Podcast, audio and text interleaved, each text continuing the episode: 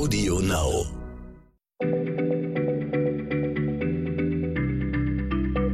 Schneller Schlau, der kurze Wissenspodcast von PM.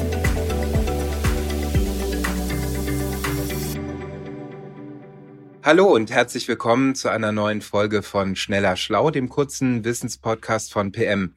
Mein Name ist Rainer Haaf und ich sitze hier mit Sebastian Witte. Wir sind beide Redakteure bei PM. Und Sebastian, du hast uns heute eine Frage mitgebracht, die ich recht poetisch finde. Ähm, wie schwer sind Wolken?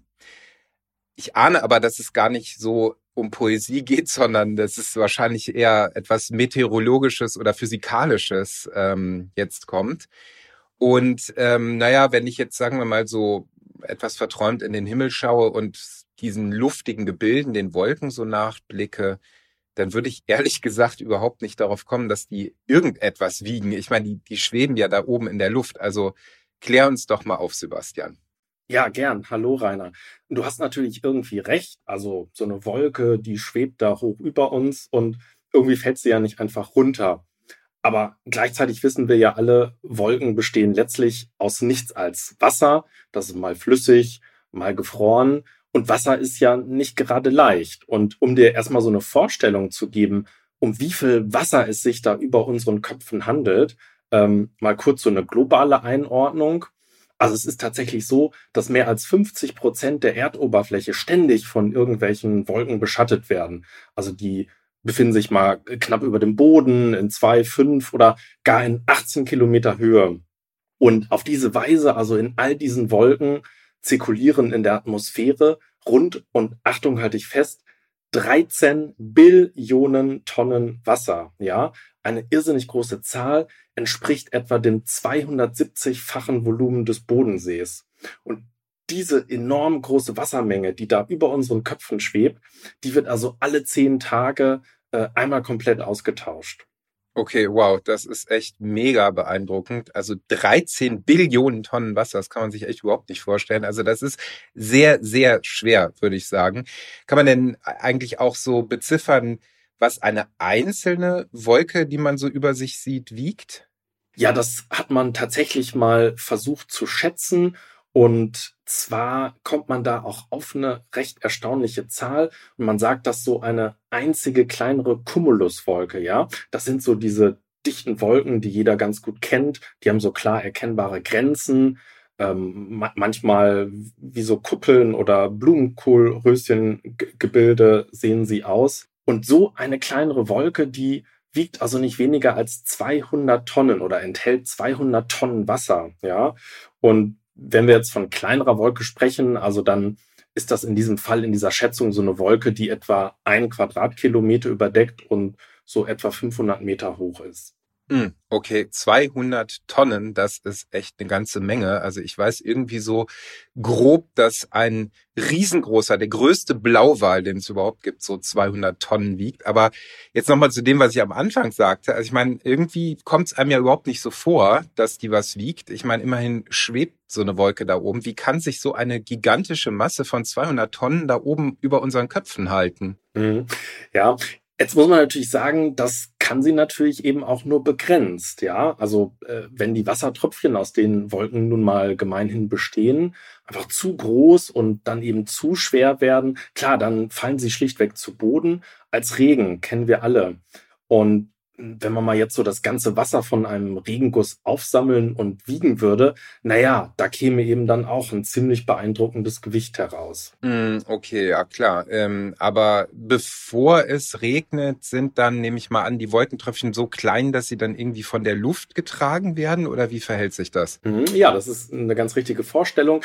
Aber äh, dazu lass uns mal kurz überlegen, wie überhaupt Wolken entstehen. Ja, dann wird, wird dieser ganze Vorgang auch noch verständlicher.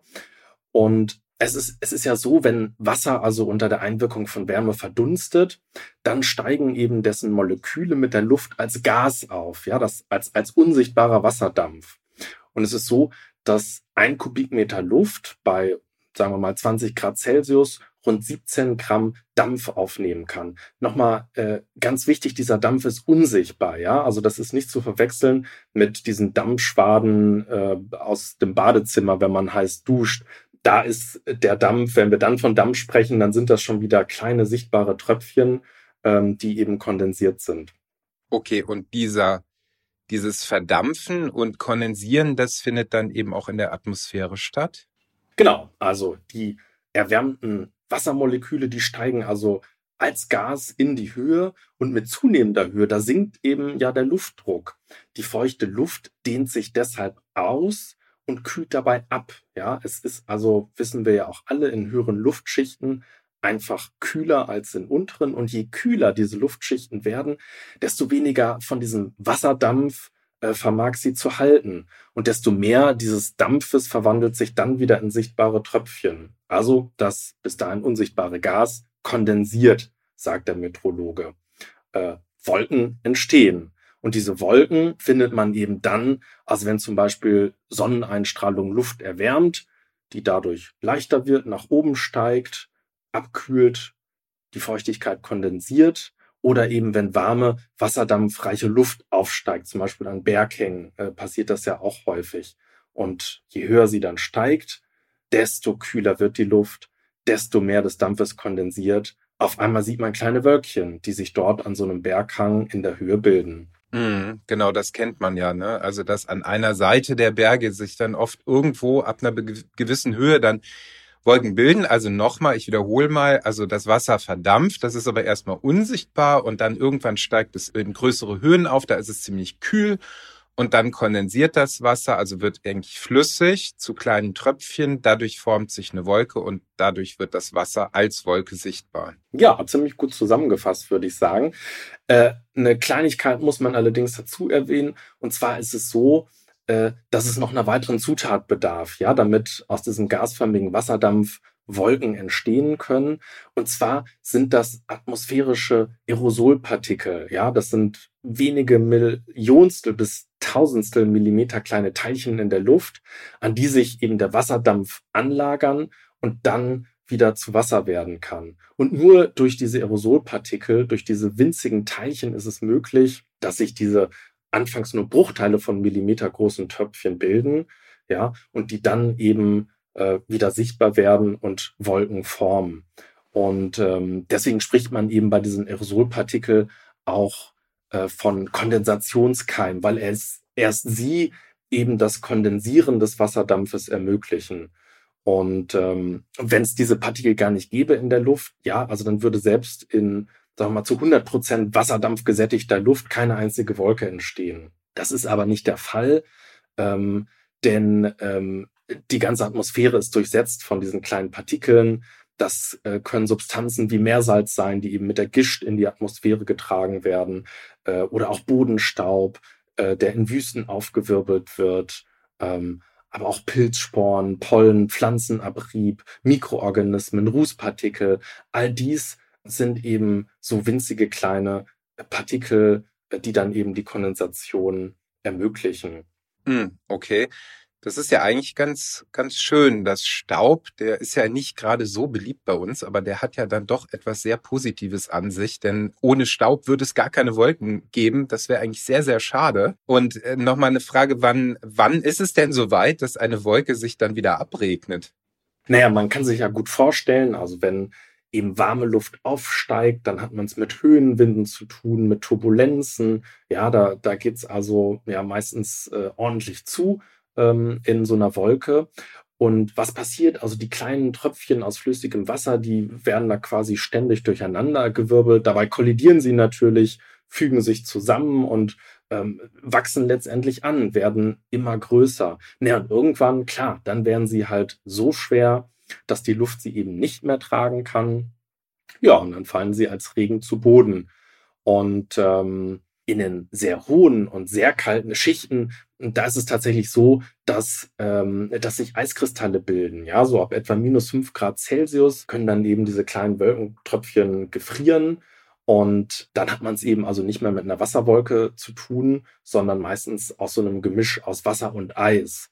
Und äh, so in, in richtig großer Höhe also da hat man dann schon so Temperaturen von minus 38 Grad etwa, äh, so ab, ab, ab diesem Punkt. Äh, da ist also die ganze Wolke letztendlich nur noch voller Eiskristalle. Ja, irgendwie auch eine, eine schöne auch eine fast poetische Vorstellung, eine Eiswolke, irgendwie so ein kristallines Großgebilde. Und ähm, stammt denn aus solchen Eiswolken Hagelkörner?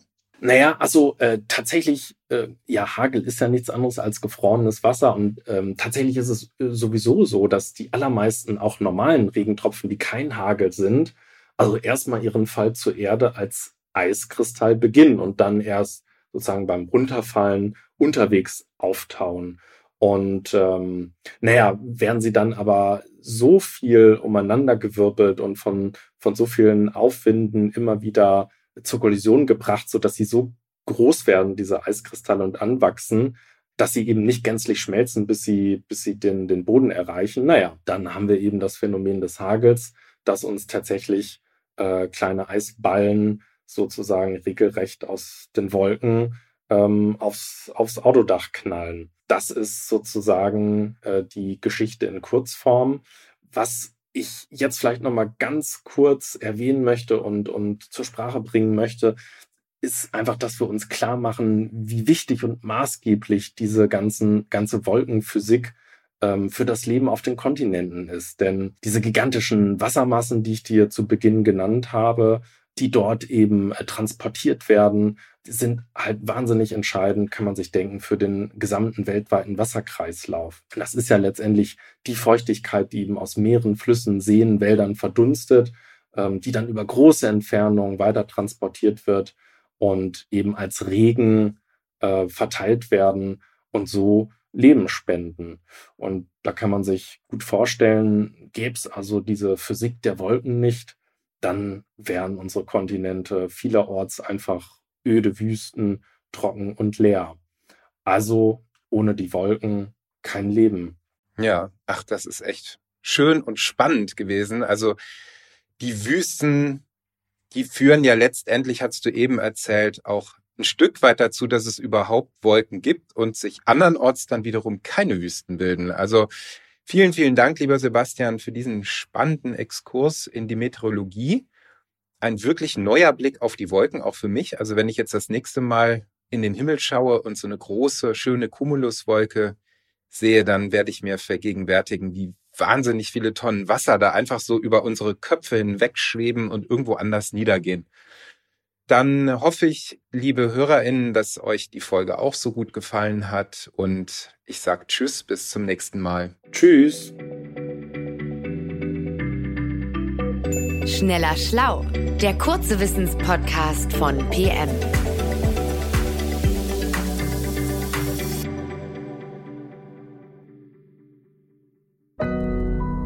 Audio Now.